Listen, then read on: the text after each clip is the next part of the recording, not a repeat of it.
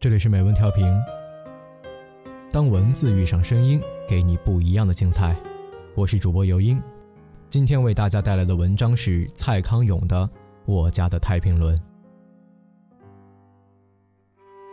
小时候家里有几样东西是从轮船上拿下来的，其中有一对崩皮木骨的扶手椅，皮垫边缘钉满了黄铜圆钉，坐起来很舒服。那是老蒋总统坐我们轮船时最喜欢坐的椅子。爸爸告诉我，还有一架重得要命的望远镜，可以望很远。我有时候站在我们家窗边，用这架望远镜望三条马路以外的行人，看他们过街时的表情。可惜不能看太久，因为以前轮船上用的望远镜很重，拿一阵子手就酸了。皮椅和望远镜。从我们的轮船上拿下来的东西。我们的轮船，所谓我们的轮船，其实是指几十年前爸爸在上海开的一家轮船公司所拥有的船。在这家公司所有的轮船中，最有名的一艘叫做太平轮。太平轮，中国的铁达尼号。一九四九年，内战的揭晓之年。那年除夕前，一群急着要离开上海的有钱人终于了解到了状况的紧迫，连过年都顾不得了，抢着要挤上早已客满的太平轮。这些人有的用金条换仓位，硬是从原来的乘客手上把位子买了过来；有的靠关系，向爸爸或者船公司其他合伙人要到了最后几个位子。理所当然，这艘太平轮的最后一批乘客里面。有当时上海最有钱有势的一些人，也有爸爸最要好的朋友。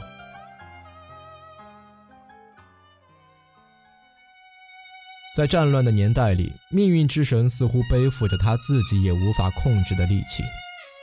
太平轮开到半路，出事沉没，全员只有三十六人获救生还。船上漂流散落的珠宝首饰、佛像牌位，让许多附近的渔民大吃一惊，悲喜夹杂。爸爸从来没有跟我说过太平轮沉没的原因，只提过当时他们公司所拥有的每一艘轮船一律都向英国著名的保险公司投保，唯独太平轮例外。因为当时爸爸的一个相识在上海开了保险公司，为了捧捧人场，就把手上这艘刚开始要在上海和台湾之间航行的太平轮给这家上海人自营的保险公司承保。太平轮一出事，这家保险公司立刻宣布倒闭，所有的赔偿由轮船公司自己负担。在太平轮上遭难的乘客人数之多、牵连之广，无论再怎么样赔偿，都不可能让家属满意。官司始终无法解决。公司旗下太平轮以外的另外两艘轮船被铁链锁在了高雄港，直到全部锈烂，成为废铁。还有两艘轮船留在大陆，被共产党接收。所谓我们的轮船，从此全部跟我们无关了。除了一对皮椅，一架望远镜。太平轮是怎么沉的？我从来没有向爸爸问过。一方面我知道这不可能是令人愉快的回忆，没事拿来问自己的爸爸未免太差劲了。另一方面，这件事对我来说实在太遥远了。所谓我们的轮船，我一艘也没有见过。唯一一次，爸爸跟我说起太平轮的事情，是在我念初中的时候。读到报纸上在讲船王董浩云的消息，爸爸就提到太平轮航行一段时间后，董浩云的船公司才渐渐拥有了他们自己的轮船。于是我放下报纸，问了一个很无聊的问题：“爸，如果太平轮没有沉的话？”我有的时候就可以坐在轮船上看着海吃早餐了，对不对？对啊，爸爸笑嘻嘻地回答我，没有说别的话。一直到我问这个蠢问题的十年后，那时候我已经在洛杉矶加大的电影制作研究所念了一学年，突然收到小说家白先勇先生的来信。问我有没有兴趣开车到加州的圣塔芭芭拉去，到他家帮他修改一个电影剧本。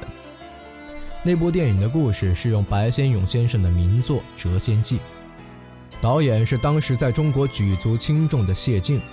正在学拍电影的我，当然兴高采烈地答应了。《谪仙记》的女主角是世家女，故事里她的父亲是国民党政府的驻美大使。一切本来照人世的轨道进行，直到战乱来临，驻美大使夫妇二人死于太平轮船难。我到了白先勇先生家后，白先勇把手边的相关资料厚厚一叠拿给我参考，其中有一份影印的简报，是太平轮出事时上海各大报的报道。我看着这份简报。太平轮于台湾海峡与无锡面粉大王荣氏家族荣鸿源所拥有之广元货轮对撞，太平轮与广元轮均沉没。太平轮上乘客有三十六名被美国军舰救起，其余均罹难。其他简报也略有提到那艘广元货轮，似乎有蛇形迹象，在与太平轮相撞之前，即已几乎与另一艘外商轮船相撞。不过，当时各大报纸没有兴趣做进一步调查，在整版整版的战乱伤灾里，太平轮的沉没也只是又一种摧折生命的方式罢了。白先勇先生很好奇，我为什么对这篇跟故事情节不太相关的简报这么在意？因为，太平轮是我爸爸公司的，我回答他。白先勇目瞪口呆了三秒，随后喜而笑曰：“怪不得这个剧本找上了你。”《谪仙记》后来拍成电影，片名改为《最后的贵族》。贵族是怎么变成最后一批的？很多人都出了力，而白先勇则顺着命运之神的手势，让太平轮参与了行刑的队伍。白先勇作为广西王白崇禧的儿子，当然是典型的最后的贵族，而我呢，是绝对没有赶上最后这一批的。我是最后又过了很久以后才出现的。就算我愿意。也早就没有我的事儿了。钉皮的椅子，我坐一坐；重得要命的望远镜，我望两眼，仅此而已。一个时代，大火烧天的烧去了，在我身边的是烧剩下的，东一处西一处，明明灭灭的余烬。我的童年常常笼罩在这余烬隐隐约约的红光里，有时候我伸出手去借一点这余烬的温暖。有时候，我用眼睛见证着余烬覆盖的繁华。